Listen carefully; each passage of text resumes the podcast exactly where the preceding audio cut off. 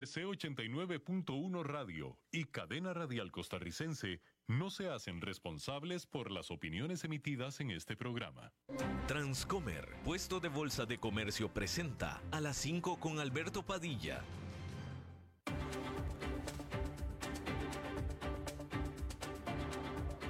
Inicia a las 5 con Alberto Padilla un programa diseñado con el objetivo de llevarte diariamente un tema de actualidad, acompañado siempre de reconocidos editorialistas, de lunes a viernes a las 5 de la tarde por CRC 89.1 Radio, a las 5 con Alberto Padilla.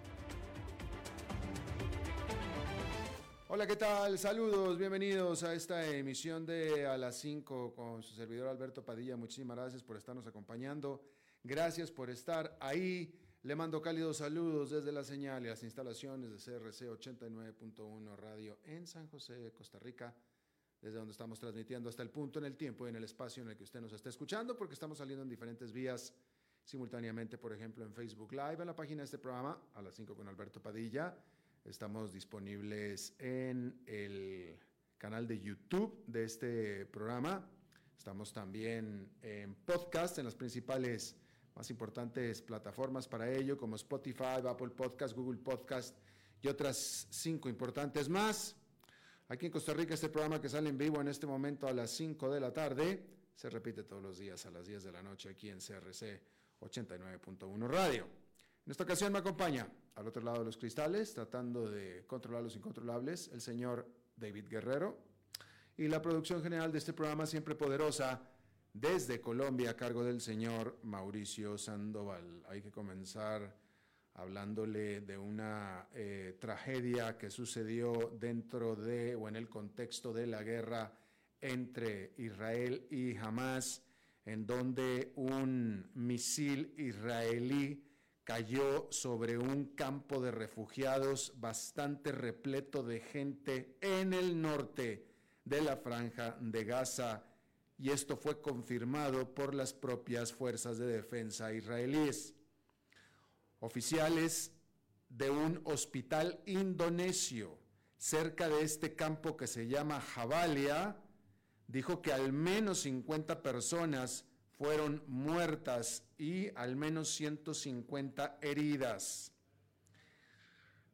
Un vocero de las fuerzas de defensa de Israel de nuevo confirmó este ataque y dijo que fue dirigido para matar a militantes de Hamas, incluyendo a Ibrahim Biari, uno de los comandantes de Hamas que realizó y organizó el ataque del 7 de octubre dentro del territorio israelí. A esto, Hamas negó que ningún comandante importante estaba siquiera cerca de esa zona. Para el mes de julio, es decir, antes de que comenzara este último conflicto, este campo de Jabalia tenía a más de 116 mil refugiados palestinos. Mientras tanto, las fuerzas de Israel avanzaron sobre la ciudad de Gaza, adentrándose hacia o dentro de los barrios del norte de la ciudad de Gaza de acuerdo al Ministerio del Interior de Gaza. En esta eh, terrible, terrible noticia de mayores muertes eh, civiles. Y bueno, la gran pregunta aquí, el gran cuestionamiento, el gran dilema moral el gran dilema moral es si Israel tiene derecho o no a atacar, proveyendo que el enemigo está integrado en la población civil. O, quizá la pregunta es de quién es la responsabilidad de los muertos, porque los, los, los misiles son israelíes, eso se sabe. Los misiles son israelíes. Y yo no dudo ni tantito, nada, que efectivamente cada misil que envía Israel va dirigido hacia un terrorista, no lo dudo nada. El problema es que este terrorista está rodeado de 5, 6, 7 miembros civiles o ciudadanos civiles. A propósito, que ese es el punto, a propósito, esa es la manera de operar de Hamas. ¿Sí? Entonces, eh, ¿de quién es la responsabilidad? Al final, ¿de quién es la responsabilidad? ¿De Israel o de Hamas? Porque Hamas, eh, perdón, Israel está tratando de eliminar a Hamas, uno por uno. Pero de nuevo, cada uno de Hamas está rodeado de cinco civiles, a propósito, de tal manera que se hace imposible atacar desde lejos a ese terrorista sin afectar a todos los que están alrededor de él. Y entonces la pregunta es, ¿de quién es la culpa? ¿De quién es la responsabilidad? ¿De Hamas o de Israel? Y a mí me parece, eh, a mí me parece demasiado siniestro, terrible que los terroristas de Hamas estén haciendo lo que están haciendo. Eh, ese es su modo operandi de operar y de eh, atacar y de esconderse en medio de la muchedumbre de la ciudadanía civil de Gaza. Eso es, eso es, pues es muy malo, ¿no? Terriblemente malo. Eh, bajo el entendido de que si vas a venirme a hacer algo y quieres hacerme algo, te vas a llevar a varios de los míos. Pues eso es irresponsable, ¿estamos de acuerdo? Eso es irresponsable. La pregunta es, en realidad, si lo que está haciendo Israel también es irresponsable. El principio es irresponsable de la manera en lo que, que lo hace jamás. Eso está mal. ¿Está mal lo que está haciendo Israel? Que se da producto del ataque del 7 de octubre, que ya todo el mundo conocemos. Bueno, pues ahí está el, el gran dilema, ¿no? Eh, pero es terrible la situación que está sucediendo en este momento allá. hay que decir que eh, en Pakistán cientos de miles de afganos comenzaron a movilizarse para salir del país de Pakistán antes de que se dé la fecha en la que el gobierno de Pakistán comenzará a arrestar y a deportar a los 1.700.000 afganos que están viviendo en Pakistán sin documentos o incluso, si usted quiere, de ilegales. Este miércoles el gobierno de Pakistán comenzaría a hacer los arrestos y deportaciones. Alrededor de 100.000 afganos habían ya abandonado a Pakistán durante octubre. Más de 10.000 abarrotaron autobuses y camiones dirigiéndose hacia la frontera este martes. Ante esto, el gobierno talibán de Afganistán acusó a Pakistán de acoso. Hay que recordar que Pakistán sufrió el año pasado de inundaciones que afectaron a más de la mitad del territorio de Pakistán. Y entonces está una situación muy apremiante económica, con ya de por sí decenas de miles de refugiados pakistaníes. Y encima están los afganos. Y de ahí viene la decisión de sacar a los, de decidir sacar a los afganos. Así es que ahí lo tiene usted. Ah,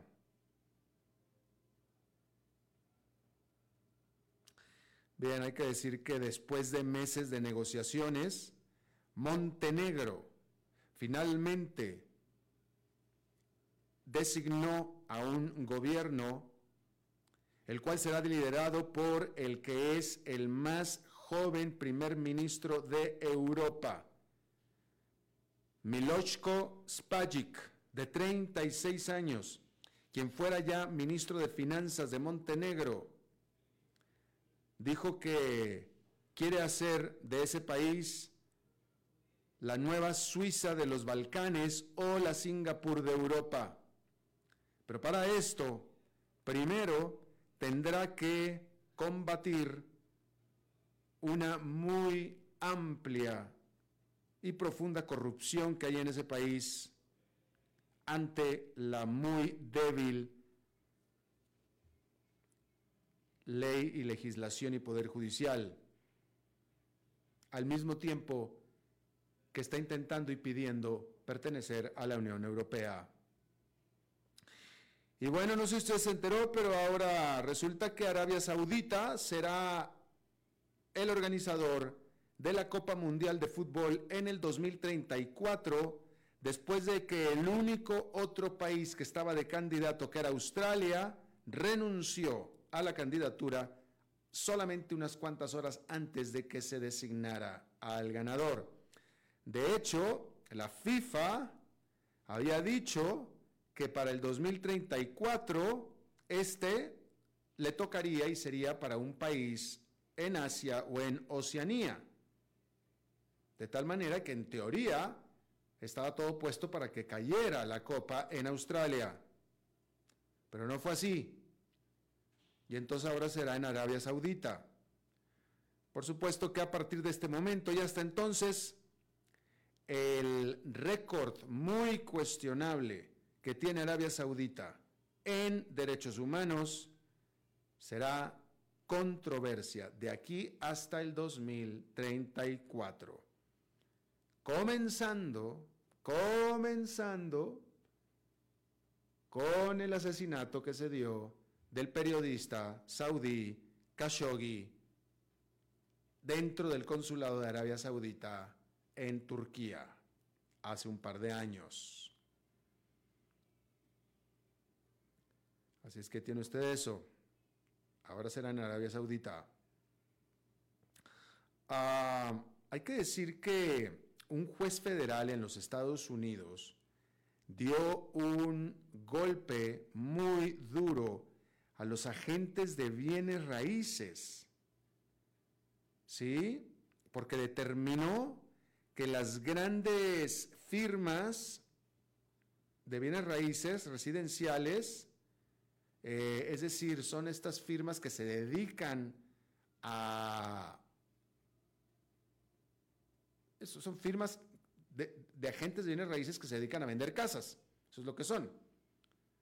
Eh, eh, usted se puede acercar a un agente de bienes raíces o a una firma de agentes de bienes raíces. Estas firmas de agentes de bienes raíces, pues en teoría tienen la ventaja de que, entre otras cosas, tienen un stock más grande de casas para poder ayudarlo a usted, en teoría. Pero en todo caso se usa mucho en Estados Unidos esto.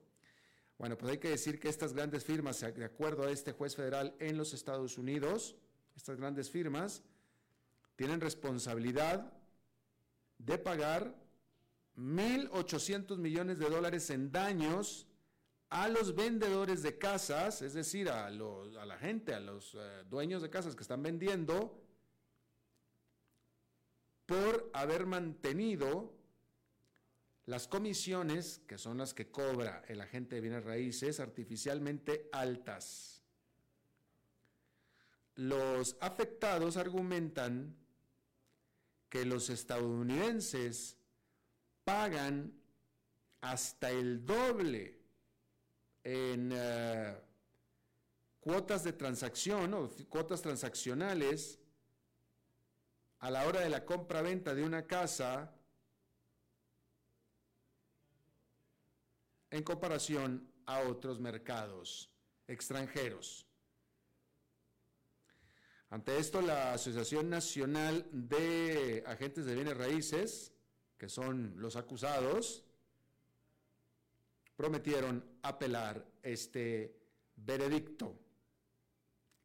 Y bueno, eh, bueno, eso es algo de lo que aquí nuestro buen amigo y colaborador Eugenio Díaz ha comentado en alguna ocasión en su segmento de los lunes, eh, que se dedica precisamente, el segmento dedicado a hablar de bienes raíces, ¿no?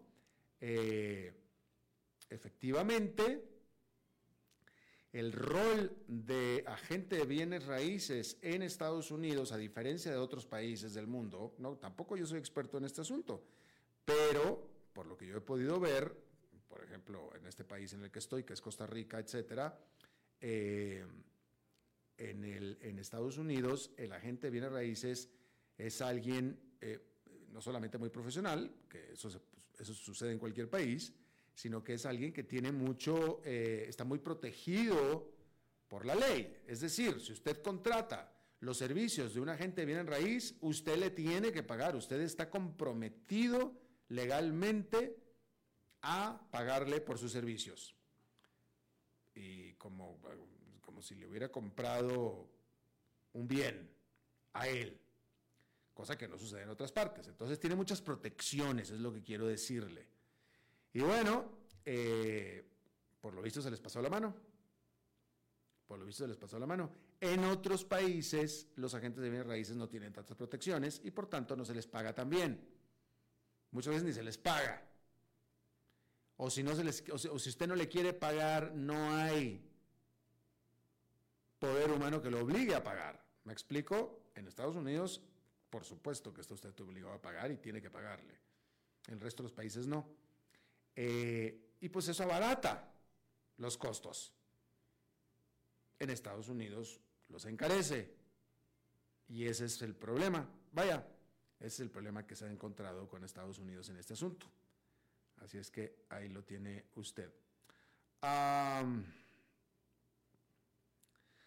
hay que decir que, eh, cambiando de tema completamente, hablando de la Unión Europea, muchos analistas, ayer estábamos hablando acerca de el desempeño de la inflación y de la economía más grande de la Unión Europea, que era Alemania. Hoy vamos a hablar de toda la Unión Europea en general y muchos analistas estaban esperando que esta cayera en recesión durante el 2022. Sin embargo, esta recesión nunca terminó de llegar. Nunca llegó. Hay que decir que la guerra o la invasión de Rusia a Ucrania y la crisis energética que se dio después de eso, así como la alta inflación, todo esto afectó de manera muy importante a la Unión. Sin embargo, resulta, y hoy vemos que la economía del bloque estaba bastante bien protegida, porque los Estados miembros comenzaron a gastar bastante abiertamente para tratar de paliar los efectos a los ingresos de las familias europeas por todos estos elementos que estábamos hablando. De tal manera que eh, los hogares europeos tuvieron por mucho tiempo dinero que les cayó extra por parte de sus gobiernos para poder seguir gastando, para poder seguir viviendo. Porque la verdad que sí gastaron los gobiernos de manera bastante amplia en esto. Y por tanto esto mantuvo funcionando la economía. Sin embargo, este efecto ya se acabó. Ya. Todo el dinero que tenían estos hogares ya se lo gastaron. Ante esto hay que decir que la cifra del Producto Interno Bruto de la Unión Europea al tercer trimestre, que se liberó este martes, mostró una caída de 0,1% comparado con el segundo trimestre. Y así la economía de toda la Unión Europea creció efectivamente durante el tercer trimestre, pero solamente un 0,1% marginal. Por supuesto que una desaceleración económica global generalizada está afectando a las economías que se dedican a exportar, como es el caso de Alemania.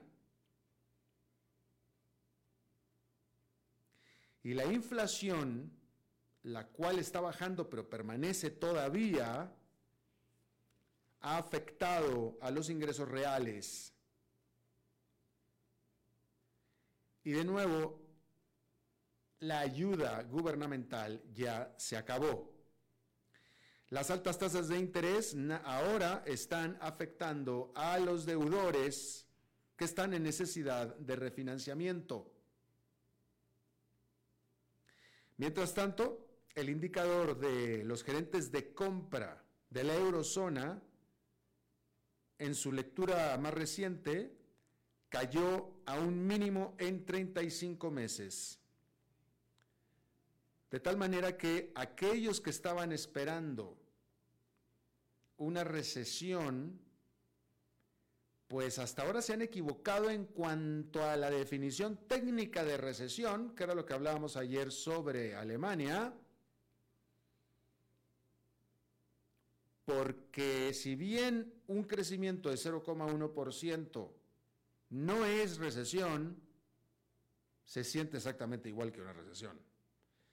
Porque si usted, o sea, la definición técnica de una recesión son dos trimestres consecutivos de crecimiento negativo. De tal manera que, suponiendo que si en el segundo y tercer trimestre la economía de la Unión Europea hubiera caído en ambos trimestres 0,1% en ambos trimestres, eso sería técnicamente una recesión económica.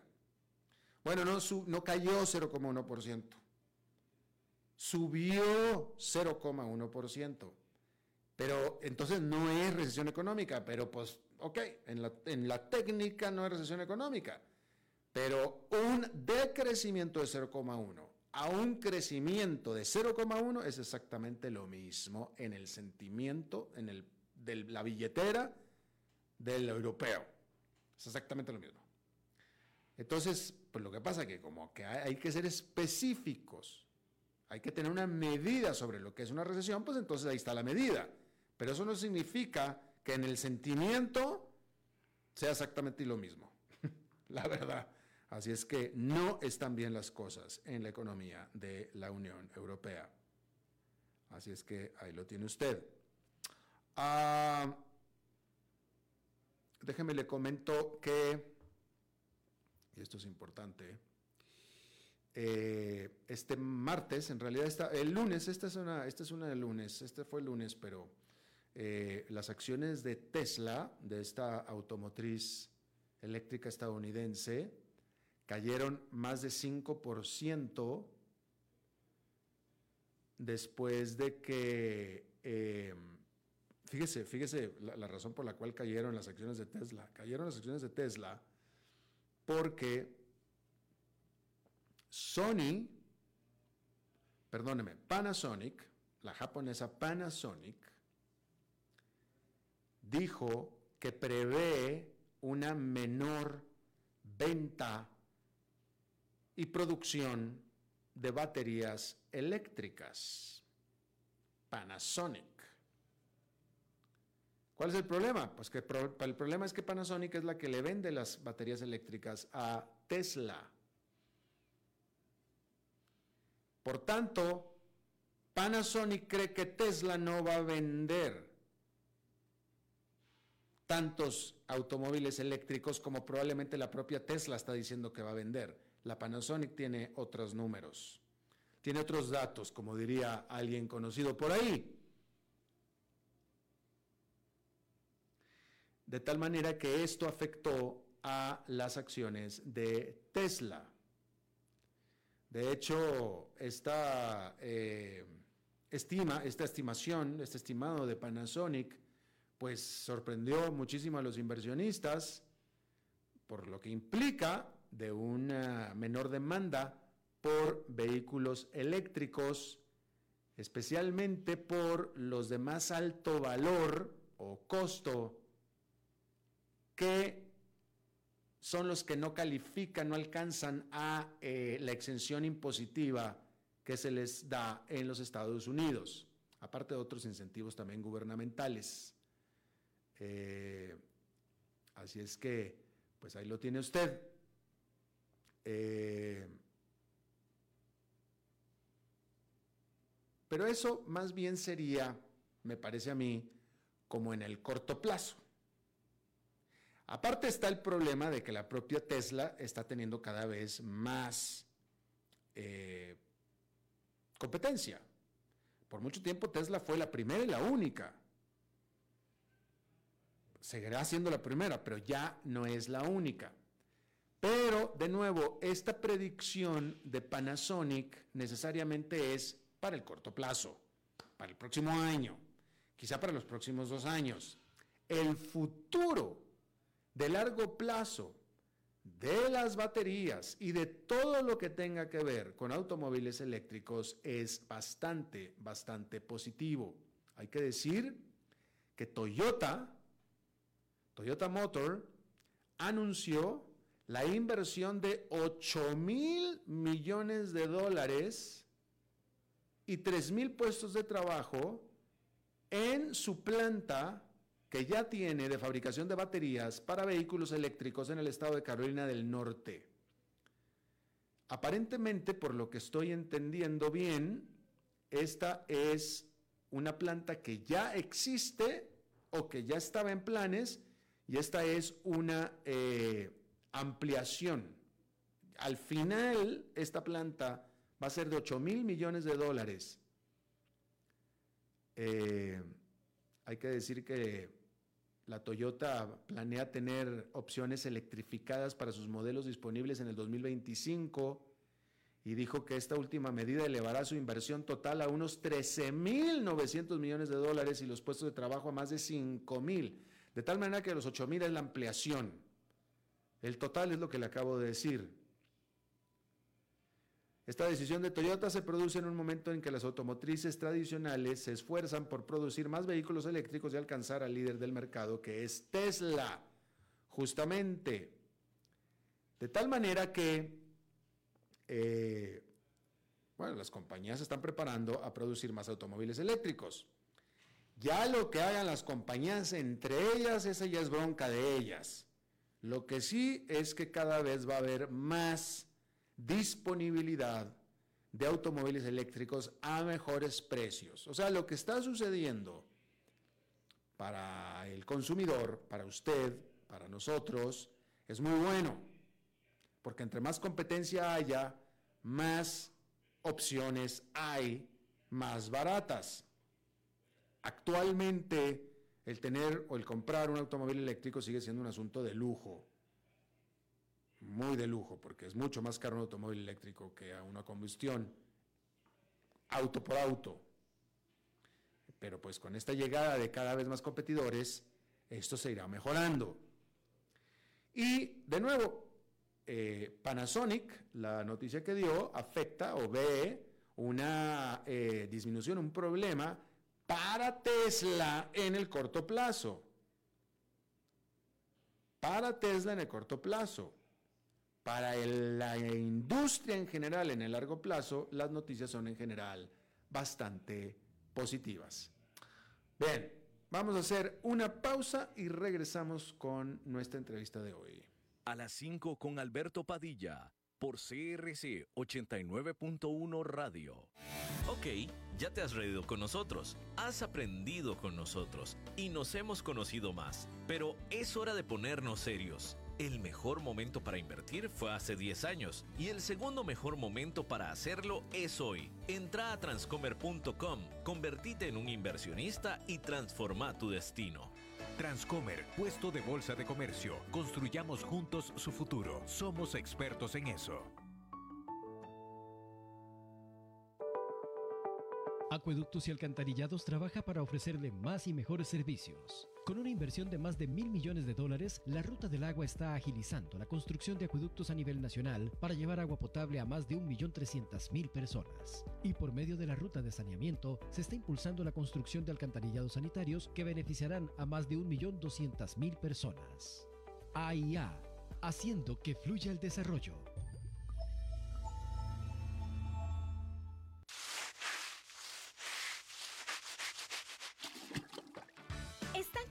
De limpiar tanto el piso de su casa. No sufran más. Cambien esta cerámica con porcelanatos pulidos antibacteriales y súper fáciles de limpiar. En Porcerámica, número uno en porcelanatos.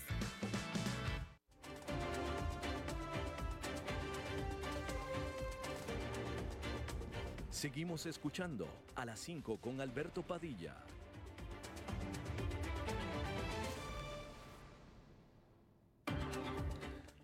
Muchísimas gracias por continuar con nosotros. Eh, hablando del conflicto de Israel contra Hamas, eh, eh, vamos a hablar sobre Hamas. aquí hemos establecido, usted si ha seguido este conflicto, si ha escuchado este programa, etcétera. Gaza es una zona sumamente pobre, empobrecida. En los últimos años, eh, ha vivido prácticamente de la caridad, literalmente, de la ayuda internacional que fluye eh, por parte incluso de muchos países de Occidente, no nada más son los países árabes. Eh, se está documentado que el índice de desocupación en Gaza antes de la guerra era del cuarenta y tantos por ciento. Es una zona muy pobre, muy empobrecida. Lo que ahora entonces nos lleva a la pregunta de cómo es posible que si tan pobre es, por qué el gobierno de Gaza, que es precisamente Hamas, tiene la capacidad, el dinero, los recursos para estar lanzando misiles y bombas hacia Israel. La gran pregunta es de dónde sacan el dinero. Eh, ya este elemento se venía estudiando desde el primer conflicto que hubo entre Hamas e Israel en el 2014, si mal no recuerdo, en los últimos años. Siempre se ha sabido que Irán es uno de los principales eh, que respaldan a Hamas, pero desde entonces del primer conflicto se había sabido que parte del financiamiento de Hamas era por tráfico eh, de diferentes cosas en la zona de, la, de las tres fronteras que se le conoce, en Latinoamérica, que es la zona entre la, frontera de los tres países, entre Paraguay, Brasil y Argentina. Básicamente donde están las cataratas de Iguazú. Por si usted ha ido a las, cataratas de Iguazú, ya ha estado en esa zona, que es la zona de las tres fronteras. Y entonces ahora que se revive esta nueva guerra, otra vez vuelve a, cuando la prensa y los medios están estudiando sobre los medios de financiamiento de Hamas, volvemos otra vez a esta zona de las tres fronteras, que dicen que parte de ahí está eh, fluyendo recursos para financiar esta guerra de Hamas. Está conmigo y le agradezco muchísimo que vuelva a estar con nosotros Aldo Fassi, él es experto de muchos años en seguridad, durante décadas ha sido secretario de seguridad de una de las eh, zonas más grandes de México, que es el estado de Nuevo León y eh, autor del libro Todos somos el asesino. Mi querido Aldo, te saludo con mucho afecto. Alberto, buenas tardes, buenas tardes a tu público. Gracias. ¿Qué es lo que se conoce de hecho sobre la presencia, el papel y el modus operandi y de financiamiento de Hamas en esta zona de Latinoamérica de las tres fronteras? Bueno, mira, primero quisiera ir a la zona de conflicto. Sí. Para hablar de verdades lo que se están utilizando ahí son armas baratas, mm. no son misiles, son, son cohetes. La diferencia de un cohete y un misil, el misil es teledirigido, tiene cierto tipo de propulsión, eh, puede ser eh, modificada su trayectoria. El otro es un proyectil, es como una bala gigante. Y son muy baratas, Alberto. Son, eh, son los cohetes. Los cohetes que, que de hecho son propulsados por nitrato de sodio con azúcar y, la carga explosiva que es entre 10 y 20 kilos es pólvora con, municiones, con, con, fierros, vaya. Ajá. Eh, eh, eh, entonces, pero sí se tiene conocimiento que, deben de tener como 30 mil de este tipo de artefactos. Sin embargo, sin embargo, debo decirte que son artefactos muy baratos. Hablando de una guerra, ¿verdad? Cuando no tienes que comer, pues todo es caro pero estamos hablando de 500 dólares por 500 euros, 600 euros máximo cada una de estas unidades, de cada de estas eh, bombas, llamémosle. Em, y lo que son las armas, em, vaya, lo que conocemos como armas largas, las eh, metralletas, vaya. Pues son las tradicionales que se usan en todas las guerras donde el tráfico es internacional y efectivamente pues son muchas eh, tradicionales rusas, las cuernos de chivo, que también son muy baratas. Interesante. Sin embargo, sin embargo, no llegan solas. Claro. Y lo que se requiere para construir tus aparatos, hablando de las bombas, pues tampoco llega solo. Eh, el azúcar no se produce ahí ni el nitrato de plata y de sodio. Eh, entonces, desde luego, eh, sería absurdo pensar, aunque ahí se fabriquen, que los componentes son de allí. Pero no hay evidencia, no hay pruebas de que otros grupos, aunque hay muchas acusaciones, no se tienen pruebas de que, por ejemplo, Irán e Irak han sido señalados muchos años como, llamémosle, socios de Hamas. Sí. Pero no, no hay pruebas todavía, no hay pruebas en ningún tribunal, no hay, no hay pruebas en ninguna, eh, más que en, vaya, son investigaciones que se están haciendo y acusaciones que se hacen públicas. Acusaciones y prueba. Ajá. Y, pero sería muy, sería muy infantil. Perdón, perdón, adelante. No, no, no, no, te decía que eh, ahora que estaba leyendo esta nota eh, de donde se, inspiró esta entrevista sobre la, la, presencia de la de Hamas, del financiamiento de Hamas en las tres fronteras, él habla, ahí se hablaba sobre el gran respaldo que presuntamente Irán hace sobre Hamas eh, en base a declaraciones de los propios eh, eh, líderes de Hamas que decían que no, que nuestros hermanos iraníes, etcétera, etcétera. Lo que sí puedes, vaya, así es que hay, como confesiones, ¿sí? Lo, lo, lo que, sí, lo que sí te escucho y que sí puede ser, y, lo, te lo agarro como experto, es que pruebas como tal, a lo mejor no hay, ¿verdad? Pero, pero hay muchos datos de prueba, evidencias, que tal vez en un tribunal no sirvan, pero a ver, es imposible, imposible que en esa franja eh, tengan todo lo necesario para incluso fabricar estos utensilios y, sobre todo de dónde llegan las armas, ¿verdad? Ya, hablo de las armas que no se fabrican ahí. Entonces es evidente, es obvio, es innegable, lo diría así como es innegable, que no tengan colaboración de, otros grupos delictivos o terroristas que también son delictivos. Ahora, ¿qué pasa en esa franja? Es un puerto. Es un puerto de entrada y hay que reconocer que los tráficos internacionales de todo lo ilegal llegan a puertos. ¿Te acuerdas? Las últimas que platicamos, hablábamos de un puerto ahí. Totalmente. Y, y, déjame aclarar una cosa, es un puerto efectivamente porque Gaza está al Mediterráneo, pero en teoría estaba bloqueado por Israel. Es decir, todo lo que llegaba a ese puerto en teoría era supervisado aduanado, etcétera, por Israel. Era. Se supone. Pues por lo visto alguien no hizo bien su trabajo, ¿no? exacto. Entonces, eh, digo, las rutas son muy largas, incluso de, la franja de Gaza, está muy separado de, la otra zona que, que, constituye el mismo país, ¿no? Este, Palestina, y mucho, muy lejos de Irán y de Irak. Entonces, no hay otra forma más que el mar y es el mar Mediterráneo. Digo, vamos a ver la lógica, ¿no? Sí, sí, sí, sí. Y igual el tema de las armas, no pueden estar pasando por tantos países por tierra, llegan por barco, ¿no? Ese, ese ha sido uno, de los temas que siempre he estado peleando, que las eh, costas no están bien, eh, vaya, están sueltas, perdón Alberto, en todo el mundo. Ahora, la relación entre grupos, pues es obvio. ¿A dónde quiero llegar con esto?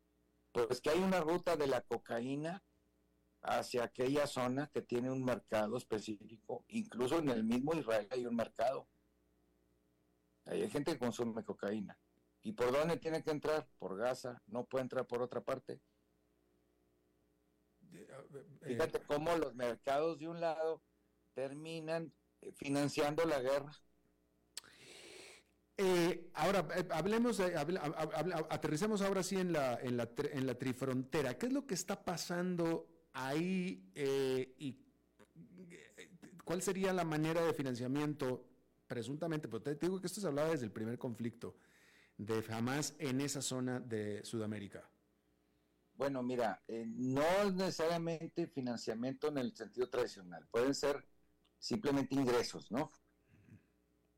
ingresos que proporciona un grupo al otro por compraventas de temas de, de, cosas delictivas como las drogas, por ejemplo. Eh, es el mismo caso de, tantos años de las FARC que se mantenían vendiendo cocaína, ¿te acuerdas? Añales fue, pasó eso. Bueno, es lo mismo, exactamente lo mismo. Entonces, em, y, el, y todos los contrabandos cualquier tipo de contrabando pues deja un ingreso a, los criminales. Y, a ver, para hablar más claro, no pueden entrar ni salir eh, de esa franja, y hablo de vía marítima, aquí es muy evidente, lo quiero señalar, que pues el, si es el gobierno el que está eh, generando esta guerra, pues es el gobierno el que está permitiendo esos tráficos y es el gobierno, o sea, jamás el que está haciéndose de, dinero ilícito, porque así sean 30, 50 millones de dólares, es un mundo de dinero viendo la pobreza que se vive allí. Claro, eh, qué, bueno que lo recalca, sí es cierto, o sea, jamás es un gobierno, eh, los gobiernos se, se, mantienen o se financian mediante el cobro de impuestos, en teoría, adentro de jamás se cobra algo de impuesto, pero adentro de Gaza se cobra algo de impuesto, pero es imposible, es un país demasiado empobrecido. En teoría, la asunción es que jamás está agarrando dinero de otra parte, ¿va? Claro, eso es muy lógico. Ahora, em, que puede tener apoyos de otros, sí, porque hay otro negocio aquí, Alberto. Eh, hay fabricantes de armas que les convienen estos conflictos para que en este caso Israel y el mismo Estados Unidos, compren más armas para defenderse. Suena como lógico, pero déjame te pregunto, en teoría, estas, los fabricantes de armas, eh, en el caso de Estados Unidos, ¿verdad? Y quiero suponer que en el caso de hasta de Rusia, los que fabrican las armas son empresas grandes, son empresas multimillones, de varios miles de millones de dólares, son corporaciones. ¿Será posible? pero, hay, pero hay una red de distribuidores. Mira, por ejemplo, del conflicto de Ucrania se están desviando armas. Y ahora de este de Gaza con Israel también se van a desviar armas y muchas de ellas van a llegar a Centro y Sudamérica, ¿eh? ¿Hacia quiénes? Hacia los cárteles. Son las mismas armas. Se desvían de conflictos. Y si fuera el fabricante el que las desvía, pues ya los hubieran agarrado. Eso es muy sencillo. No, no, son, son a veces los mismos gobiernos para financiarse desvían armas. Eh, Aldo, déjame te pregunto esto. esas armas, hablando en este caso de las armas, y lo mismo con las drogas, hemos sabido muchas veces, eh, llegan en contenedores, o sea, son contenedores enteros que van en barco. De, hecho, acabamos de informar ayer aquí que, encontraron en España otros 700 eh, y tanto kilogramos de, cocaína. Creo que la nota era 700 kilogramos, que no es mucho. 700, pues ok, los escondes fácil. Pero la pregunta es, ¿cómo es escondes todo un contenedor de cuernos de chivo, etcétera, eh, eh, ¿cómo lo, o sea, es un contenedor, ¿cómo lo puedes esconder? ¿Cómo es posible que no lo detecten las autoridades? ¿Cómo es posible que un contenedor salga de Rusia y llegue hasta Sudamérica a manos de criminales? Sí, pues ese es el, ese es el gran tema. Mira, las armas, pues pueden llegar en partes. Se arman y se desarman. Pero las municiones es imposible, Alberto. Imposible. Y esas también llegan en contenedores. Sí, entonces, fíjate, el problema que, hay en el mundo es que cuando los gobiernos se convierten en cómplices mm. de los criminales, tenemos conflictos armados, tenemos eh, financiamientos a grupos delictivos, tenemos negocios ilegales porque les conviene que haya violencia, porque genera una economía de guerra. Eh, Entonces, ese es el problema. No tengan duda, jamás como gobierno, para hacerse de todos estos eh, artefactos, está perfectamente consciente de la ilegalidad y se está haciendo de ingresos ilegales para poder adquirir estas armas o está haciendo compromisos porque no hay de otra, no tienen dinero. Claro. Eh, Aldo, déjame te pregunto que leyendo sobre este informe que estaba leyendo sobre esto de los recursos y financiamiento de Hamas, hablaba sobre que una parte importante de cómo mueve dinero jamás ha sido con la adopción de criptomonedas. Tú como experto en seguridad, ¿has visto o viste que las criptomonedas han jugado un papel importante en la criminalidad? Sí, claro. De hecho, desde que nacieron las criptomonedas, bajaron los, los uh, aseguramientos de dinero ilegal. Mm. Tú, como, tú como periodista, crees, lo puedes checar. Este, cómo desde que crecen las criptomonedas y bajan todos los aseguramientos en el mundo de lavado de dinero. Entonces, o sea, tú, tú, tú nos estás afirmando que efectivamente eh, las criptomonedas, que era uno de los grandes miedos que se tenían y señalamientos de que como nadie lo controla, el, el, el, crimen organizado las va a utilizar, efectivamente así es. Así es, no, de eso no hay duda.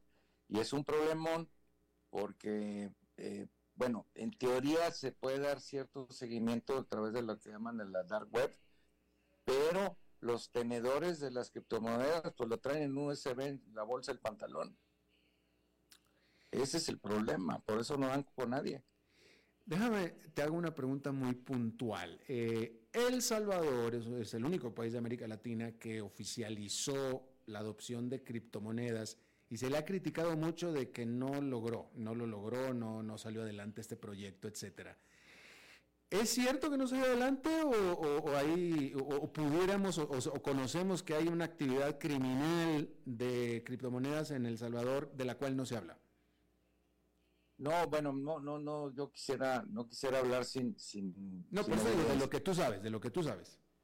Este, eh, yo lo que diría es que fue un experimento fallido. Ok, o sea, no hay evidencia, no hay evidencia.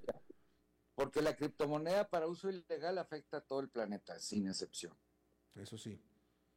Bueno, estaba tratando de, determinar si acaso eh, eh, eh, en ese sentido tal vez El Salvador, pero bueno, fue una pregunta paralela al, tema que nos, que nos, que nos ocupa. pero es interesante este asunto de la criptomoneda y, de, y, de, y del uso por parte de los criminales.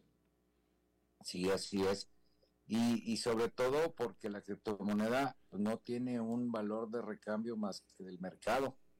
Entonces, fíjate, con aire, porque eso es lo que vale la criptomoneda, aire, se financian y se lava dinero y se financian guerras. Y se, no, no, cosas terribles. Interesante. Aldo Fassi, eh, experto en seguridad, autor del libro Todos somos el asesino. Eh, te agradezco de nuevo que hayas charlado con nosotros, mi querido Aldo. Al contrario, Alberto, muchas gracias y estoy a tus órdenes y todo tu público. Gracias, muy amable. Eh, ok, siendo martes, vamos a cerrar este programa con el segmento de nuestro buen amigo, colaborador y colega, Fernando Francia. Fernando. ¿Qué tal? ¿Cómo estás, Alberto? Mucha tela que cortar con el tema de las criptomonedas, porque de alguna manera el, dinero, las denominaciones conocidas con respaldo de eh, las divisas del mundo también se utilizan para esos fines. Entonces, no podemos dejar de utilizar el dinero porque se utiliza para esos fines, ¿no? Pero bueno, hay, hay mucho, mucho tema por ahí. Definitivo. ¿Qué es lo que primero pensás, Alberto, cuando te digo la letra B? Algunos pueden pensar quizás en un segundo lugar, ¿no? Otros en, en un lado del disco. Estoy seguro que vos pensaste en el lado del disco, porque te veo como target etario para el disco de vinilo. otros en materia audiovisual, por ejemplo, para tapar una entrevista, dicen B-roll, el lado B de las tomas. Pero hay un grupo de empresas que se autodenominan Sistema B. Y son, entonces, las empresas que le hacen bien a la humanidad, así lo dicen, o con B de best, o en ambos idiomas, B de beneficio. Las empresas B representan un movimiento empresarial, obviamente, comprometido con una visión más allá de las ganancias económicas. Estas organizaciones miden y mejoran su impacto social y ambiental, equilibrando los intereses de sus accionistas con el bienestar de la sociedad y el planeta. Vos me dirás, qué cuento lindo para, decirlo, pero hay mediciones de eso. Hace pocos días se celebró en Monterrey, México, tu tierra natal, Alberto, el encuentro B, un espacio que reúne a estas empresas. Uno podría pensar que solo grandes empresas logran un certificado como empresa B, pero no solo multinacionales lo son. En Costa Rica, por ejemplo, Juxta Energy, Chocolates Nagua, Seed, Pucci, Bodysurf y Florex, además de aromas, lo son.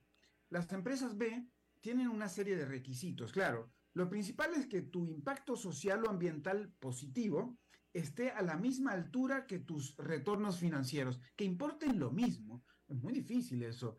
Tienen que ser empresas de lucro, sí. Porque la idea detrás del sistema B es que las empresas, eh, un claro motor de ingresos en el mundo, sea parte de la creación de futuros sostenibles. Hay una evaluación que es gratuita en sistemab.org para ver en qué eh, rango, en rango estás de posibilidades de entrar a este tema del mundo B. Y cualquier, cualquier empresa puede hacer esa evaluación. Allí puedes saber qué tan lejos y qué tan cerca estás en esos parámetros.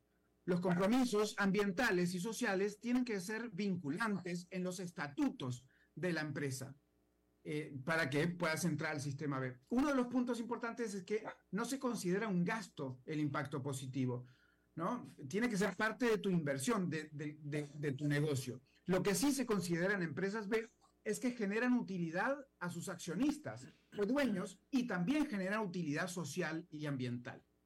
Esto es que la sostenibilidad es también parte de la competitividad. Es decir, competís porque sos empresa B. Hay un debate al respecto, pero un debate ya entre organizaciones y empresas que están en el mundo de los aportes a la sostenibilidad. ¿Qué aporta más? ¿Una empresa que tiene departamentos de responsabilidad social empresarial o una empresa que en el corazón de su negocio está el propio impacto social?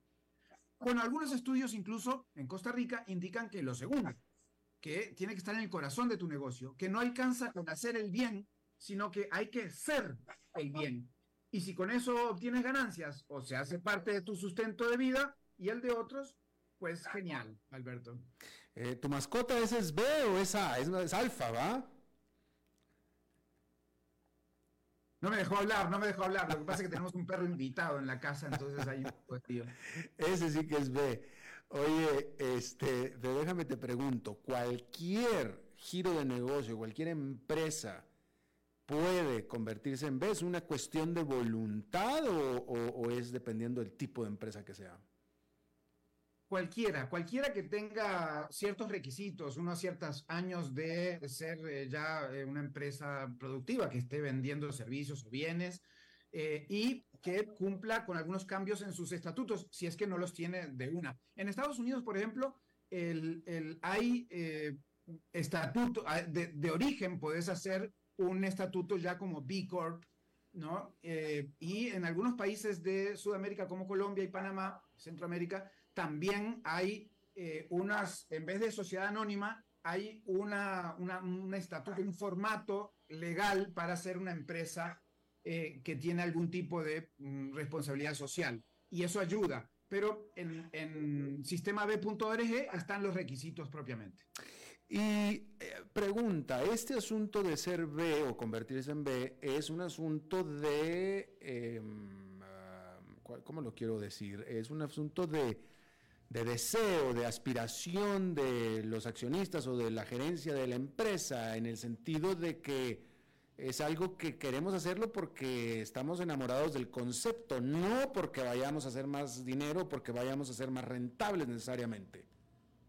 Exactamente, pero las dos cosas, Alberto, porque al final lo que han entendido muchas de las empresas B es que eh, el tema de la sostenibilidad o el tema de, aportar al país, a la sociedad, eh, al ambiente, te da también un retorno financiero. Entonces lo que muchos dicen, como por ejemplo Manuel Laredo de, la empresa social boliviana Mamut, que fabrica materiales de construcción, dice, nuestra competitividad es mejor porque, eh, porque aportamos a la sociedad con eh, procesos de sostenibilidad. Entonces nuestra competitividad eh, sube y, por lo tanto somos una mejor empresa e incluso más lucrativa.